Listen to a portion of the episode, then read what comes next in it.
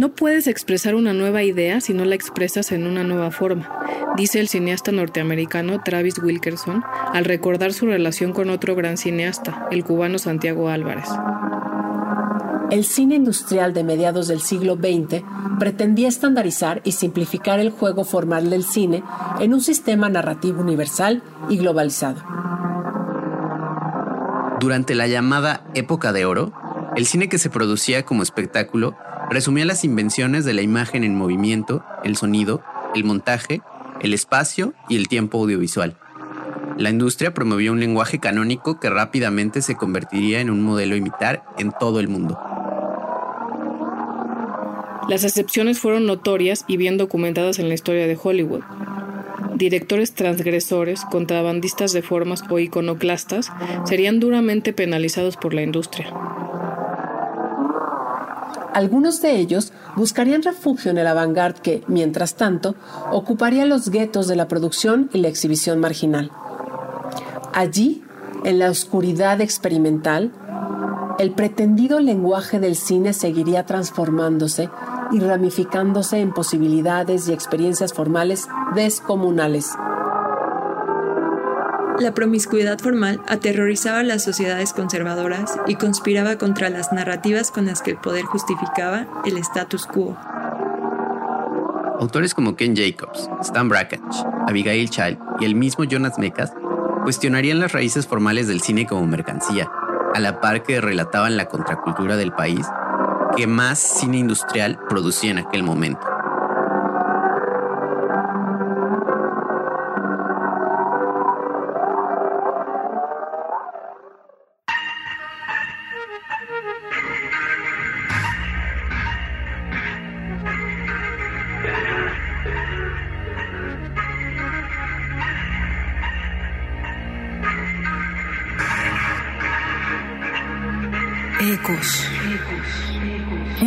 Para escuchar al mundo desde los ojos del cine.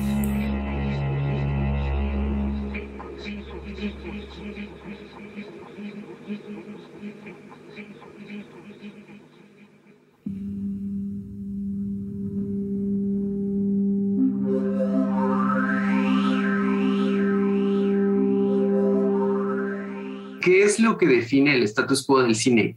¿Por qué ciertas expresiones dentro de las cinematografías permanecen al margen? ¿Qué es lo que define el status quo? No sé, no sé, o sea, siento que ahorita un poco es como el, el qué hacer, como, o, el seguir haciendo películas, ¿no? O sea, a partir como de, de, de, la, pandemia, siento que o sea, empezaron como a, a salir diferentes, eh, no sé, como medios o recursos de cómo, cómo seguir filmando y cómo seguir como contando historias, como que, bueno, no contando historias, pero sí como este ímpetu, ímpetu por como seguir narrando un poco la historia o nuestra historia. Siento que un poco ese es el status quo del, cine, ¿no? Como, como esa curiosidad constante de, de nosotros como cineastas, como seguir, este, pues no explorando ciertas narrativas o ciertos temas, no sé.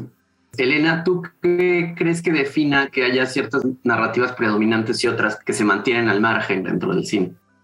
Yo creo que hay una, quizá una cuestión comercial que sea, como que se le ha dado predominancia, como por ejemplo, o sea, hay ahora muchas otras maneras de distribuir o de ver, por ejemplo, las plataformas o tal, que uno hubiera pensado que podría haber sido una manera, o es, pero se lo ha comido la, la ola comercial, entonces, aunque pareciera que pudiera haber toda la libertad porque hay todas las posibles plataformas, eh, sigue habiendo como unos em, embudos donde, donde solo se logran filtrar algunos tipos de contenidos porque, porque tienen algunas características que se piensa como que es lo que la gente quiere ver, ¿no? Entonces, sí, sí, pues las plataformas que se han vuelto más populares, incluso en estos tiempos de, de pandemia, eh, que como decía Clemente, mucha gente se ha lanzado a hacer cosas, pero donde las, las que tienen más, más, más eh, público o circulación, pues siguen filtrando, filtrando eh, los, los posibles contenidos, o sea, incluso, no sé, TikTok, es algo que, o, las plataformas que se usan con una manera de hacer más así libre, rápida, sin, sin sin tener en teoría ninguna cosa que te ate o te obligue a una u otra cosa.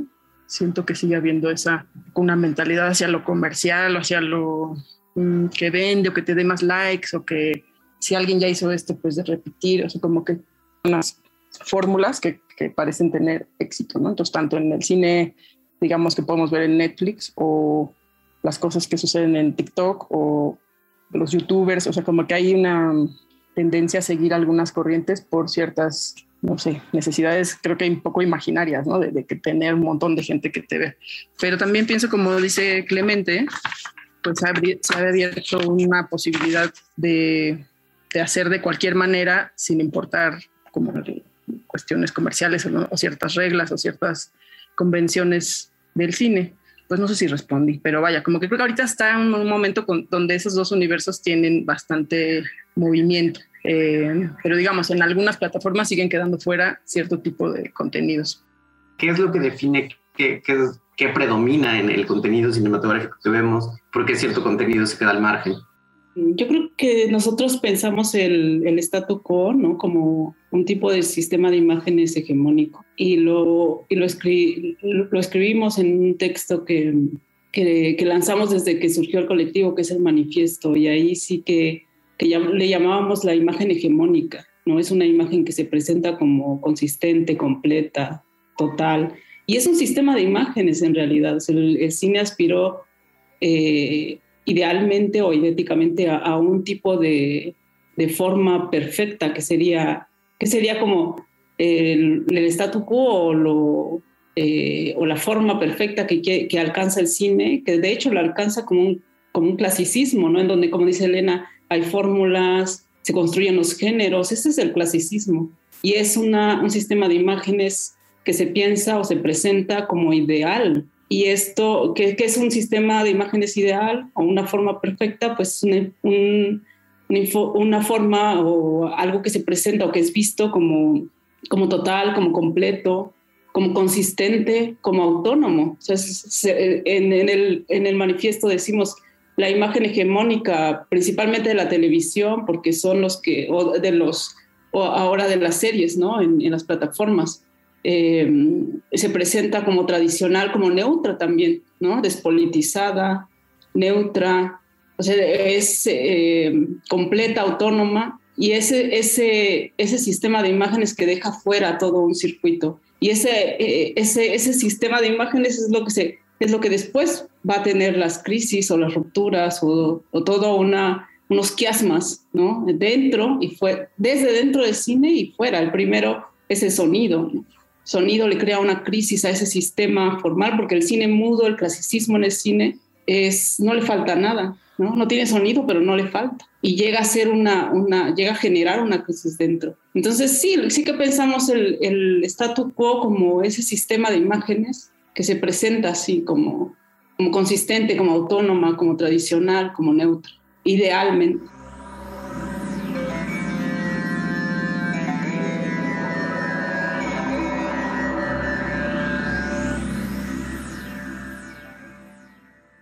Ecos, ecos, ecos, ecos,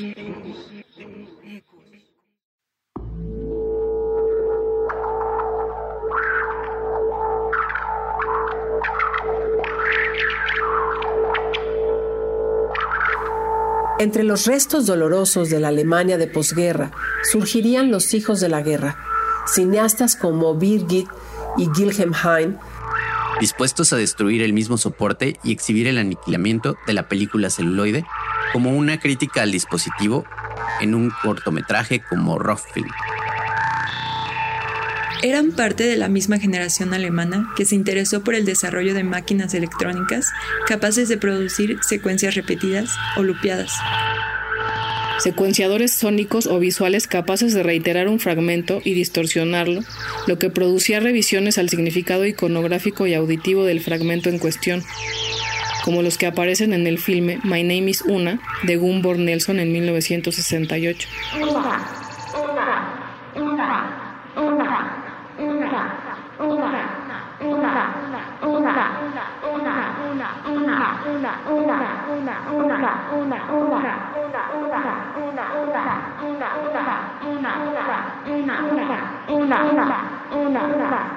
Así, el cine experimental aborda temáticas mayormente disidentes, políticas, raciales, sociales, culturales o de género, interviniendo la pretendida neutralidad del lenguaje canónico del cine en todo el mundo.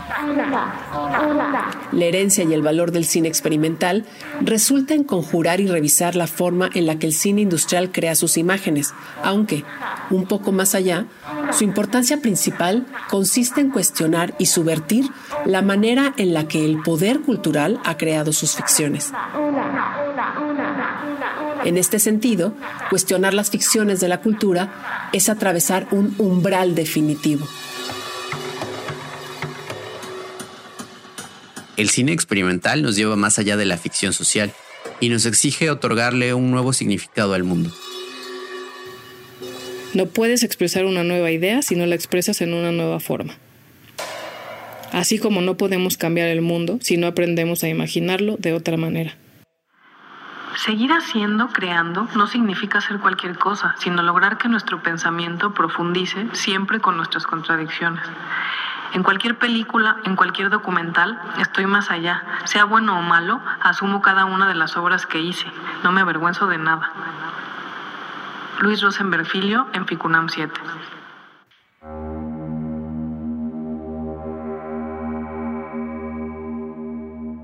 Te preguntaba, ¿para ti qué significa la palabra ruptura?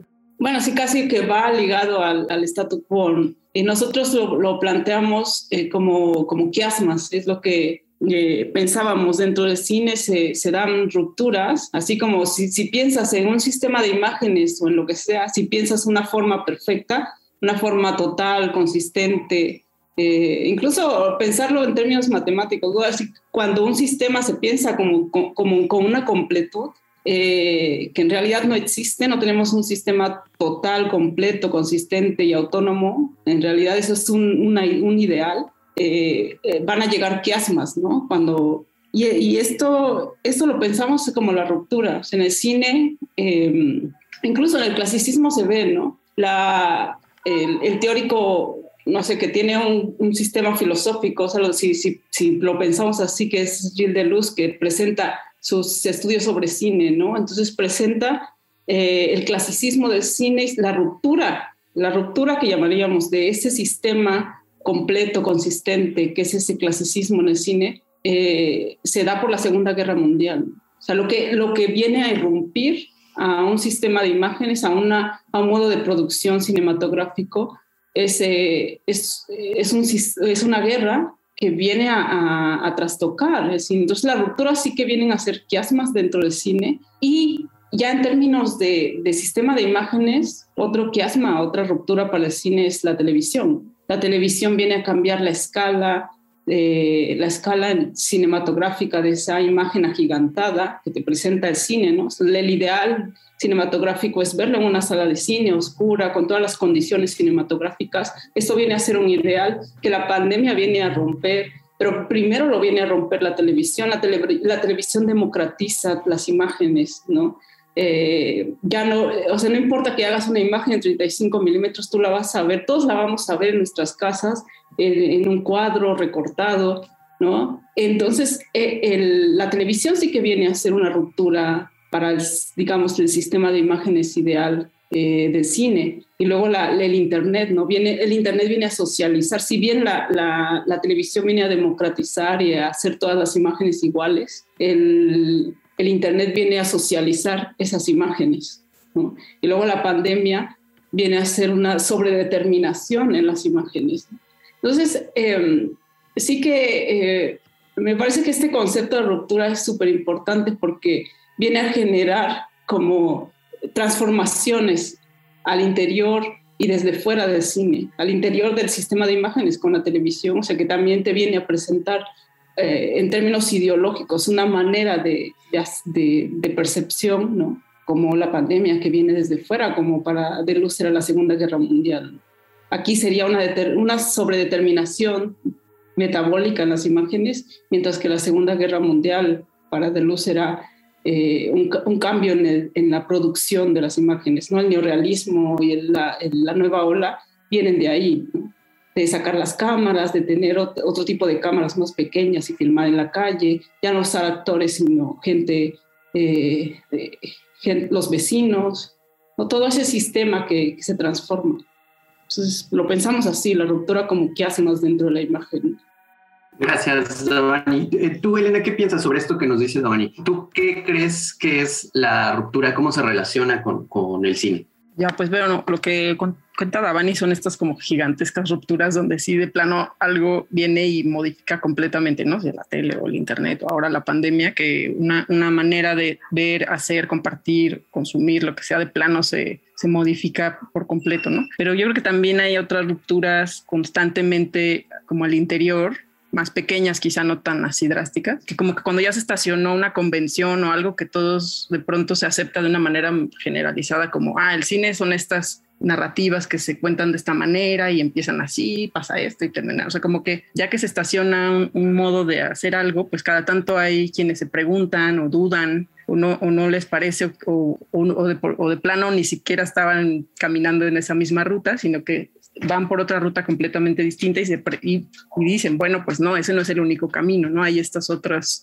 vías de contar, maneras de presentar un personaje, o sea, no sé, puede no haber personas, puede no haber, o sea, como que hay otras rupturas constantemente en, en, la manera de producir, de hacer, de distribuir, o sea, yo creo que esas son oleadas que que constantemente se están dando porque constantemente se estacionan algunas convenciones, ¿no? Eh, como por ejemplo, digamos, los youtubers. Eh, pues de pronto hay una convención de cómo generar ese, ese personaje, ese ser que, que comparte de manera específica videos en el internet y cada tanto pues habrá en ese universo quien haga una pequeña ruptura o, o, se vaya por otro rumbo o use la herramienta de una manera completamente distinta.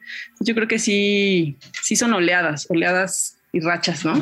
Entonces, eh, por ahí vería yo que también hay esas, esas rupturas internas más, este, no tan tsunamis, sino como pequeñas oleadas. Clemente, ¿tú qué piensas? ¿Cómo se relaciona la ruptura con el cine? Yo, cuando, bueno, ayer que mandaron esta pregunta, me acordé de, de como la introducción, bueno, de todo este libro de Mariana Botey, ¿no? De zonas de disturbio, máquinas barrocas, que, o sea, ya como en un principio, bueno, en, la introducción, de hecho aquí está, aquí lo tengo, está lo puedo leer, o sea, que dice algo muy lindo que, que habla como del desmantelamiento de la máquina de guerra colonial y, y habla de, de que cómo, cómo, se desmantelaría esa máquina de guerra, que, que, en este sentido lo veo como, como que ahora sí entiendo más lo del status quo, a lo que se refería en como ciertas fórmulas, ciertas nociones de hacer, ciertas cosas como esa cosa como inamovible.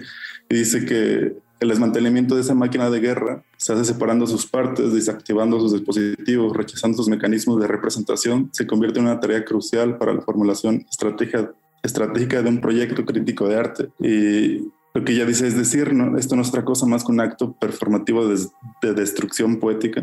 Y no sé, o sea, ahorita hilando esto con lo que dice Elena de los youtubers, a mí el otro día me estaba dando un buen de miedo, bueno, no miedo, pero hay como, hay unos videos como ahorita ya sacaron como en YouTube, como esta cosa que es como la competencia de TikTok, creo que es como YouTube Shorts. Y, y ahí en el video como que enseñan, hay, una, hay un pestañito donde le das clic y dice crear, ¿no? Y como que le picas ahí y ya te da como una interfaz donde tú puedes pues, activar ciertos este, filtros o, o modificar la imagen o y bueno, y aparte, esos videos duran cierta cantidad de tiempo y nada, nada más pensaba eso, como que, que, como que este tipo de cosas son los que van haciendo el status quo a partir de ciertas reglas y fórmulas que ya están preestablecidas que uno no puede mover. Pero siento que estas, no sé, rupturas también se hacen dentro de sí mismo, ¿no? Como hay, hay como bastantes artistas, artistas como, como ahorita de lo digital, de, sobre la tecnología que, que usan esas mismas herramientas para hacer como esa ruptura sobre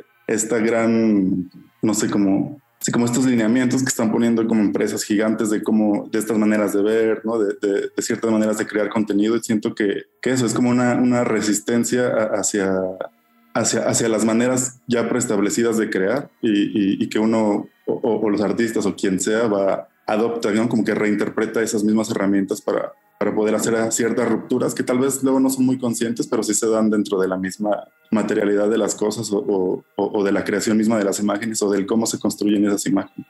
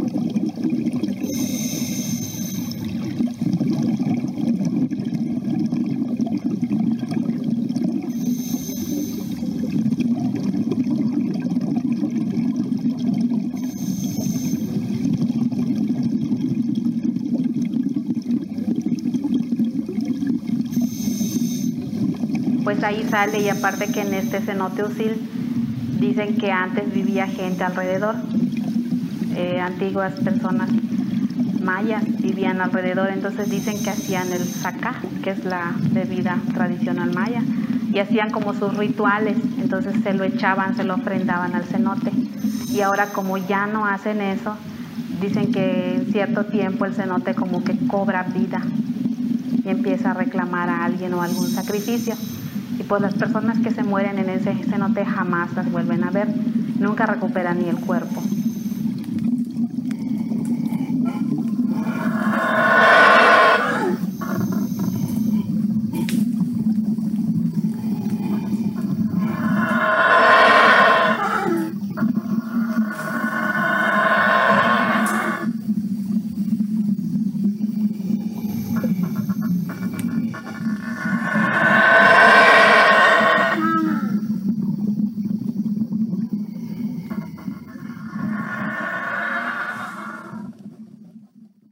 Escuchamos un fragmento de Cenote, película dirigida por Kaori Oda, que formó parte de la selección Ahora México de Ficunam 10.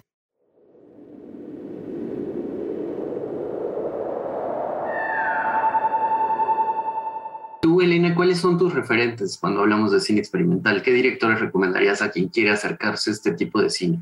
Eh, dentro de todas las posibilidades de hacer imagen en movimiento de otra manera está el cine expandido, eh, es como hacer cine, pues darle, sacarlo de alguna de sus convenciones, ya sea sacarlo de la sala, hacerlo en vivo, tener, en fin, hay mil variantes del cine expandido. Entonces, eh, ya que preguntabas por referencias, a mí me gusta mucho, por ejemplo, Guy Sherwin, que además de haber hecho bueno, cortometrajes, tiene algunas piezas de cine expandido, cine en vivo. Y han, han habido festivales aquí en México como, em, pues que han, traído además de música, por ejemplo, pienso en, Nicho, eh, Festival Laural, que además de traer música han, a lo largo de los años traído algunos de estos cineastas que son que hacen a la, del cine también como un performance y entonces como que gracias a ellos también uno ha ido conociendo algunas maneras de hacer y eso pues te va te va llevando a la curiosidad de por qué, por qué hace esto, por cómo lo hizo. Y a los años eh, volvimos, bueno, invitamos como en el laboratorio experimental de cine a Guy Sherwin y que diera un taller y una plática y que además hiciera una presentación. Entonces, yo creo que esa es otra manera de ir aprendiendo, de ir experimentando, es eh, pues que se te van presentando, si tienes algo de curiosidad, se te van presentando en el camino maneras de hacer otras personas que han, que han eh, hecho a su manera y pues también esa es una, una forma de ir aprendiendo, cómo acercarse. Y en nuestro caso lo que hemos hecho es invitar a esas personas a que vuelvan, estén más tiempo, den talleres y, invitar a más gente para que se haga también una comunidad un poco más grande de, de hacedores y, y, los que quieren ver y los que quieren compartir y los que quieren programar, porque entonces pues, todo eso es el cine, ¿no? No, no nada más este, como hacer, sino todo ese otro universo que, lo, que le da vida desde aprender hasta compartir, distribuir. Entonces, bueno, después, quien, que no haya dicho eh, Davani, ya dijo muchos de los tops, tops, pero por ejemplo, Paul Sharitz está padre, está muy chido también. Craig Baldwin, que usa archivo, a mí me gusta mucho lo que hace. Eh, pues yo llegué a, esta modalidad de hacer, tomando un taller en el Centro de la Imagen con Naomi Newman. Entonces, pues a mí, ella, soy su fan, así soy su fan, porque como que ella me abrió esa puertecita de ver otras cosas y, aprender otra manera de hacer.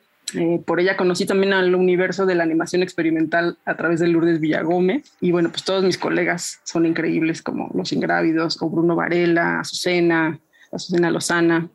Como que ya hay un, ya un universo bastante nutrido aquí localmente también hay que explorar. una escena de, cine experimental que te remita a lo que significa el, concepto, vaya, de cine experimental.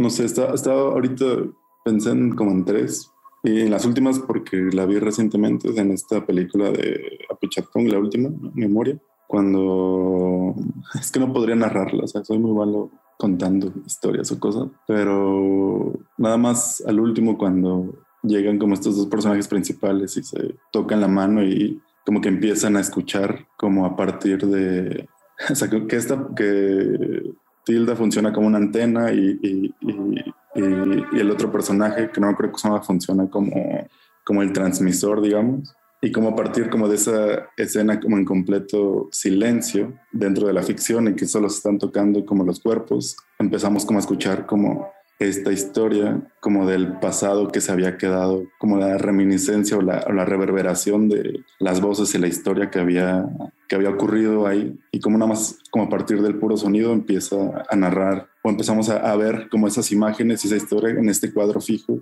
y, y, como solo contemplando los rostros de los personajes mientras así como que vamos conociendo el pasado de ese espacio. Elena, ¿qué, película a ti te remite al, concepto de cine experimental? ¿Qué escena de una película? Eh, bueno, yo me voy a ir al, cine expandido, como una pieza que me gusta mucho, que es la de Guy Sherwin, que se llama Hombre con un espejo, Man with a Mirror. Este, y el performance va, él hizo un, un cortometraje cuando era muy joven, de él mismo, filmándose él mismo, con un espejo grande en la mano, y le está dando vuelta todo el tiempo al espejo, ¿no?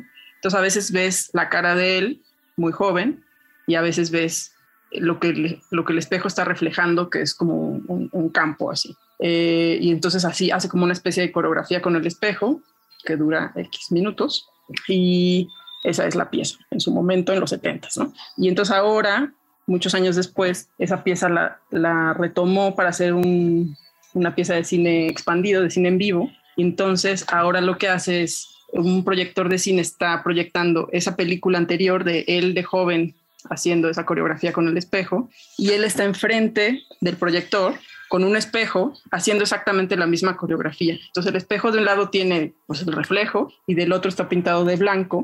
Entonces cada vez que le da vuelta y se queda esa superficie blanca, ves la película de los 70 entonces de pronto lo ves a él joven, súper joven, haciendo movimientos y de pronto voltea el espejo y lo ves a él ahora no sé, todos estos años después, y de pronto ves reflejado al público y de pronto ves reflejado eh, ese campo de aquel momento, y entonces empieza a ser como una confusión del tiempo, de quién es el que está ahí, de qué está pasando. Es así súper hermosa esa pieza, y bueno, dura X tiempo, no me acuerdo, eh, pero vaya, esa, esa, esa es una escena que a mí me ha quedado muy grabada de, algo que he visto que yo considero pues, cine, cine de otra manera.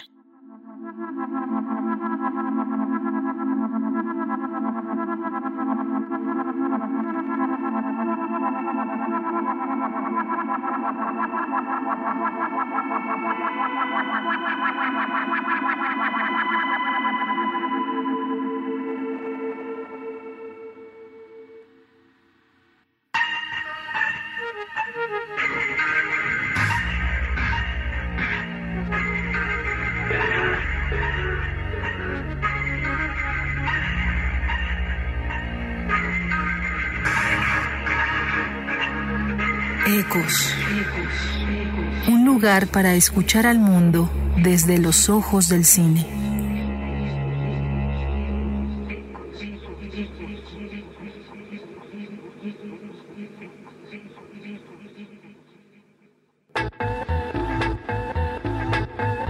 Este programa es una colaboración de FICUNAM y Radio UNAM. Equipo. Abril Alzaga. Maximiliano Cruz, Mariana Gutiérrez Noriega, Jimena Piña, Pablo Rendón, Omar Tercero, Facundo Torrieri y José Luis Tula. Realizado con el apoyo de la beca de arte BBVA de la Fundación BBVA México. No te pierdas todos los detalles de nuestra programación. Visita ficunam.unam.mx y suscríbete a nuestro newsletter. Encuéntranos en Facebook, Twitter e Instagram como arroba ficunam.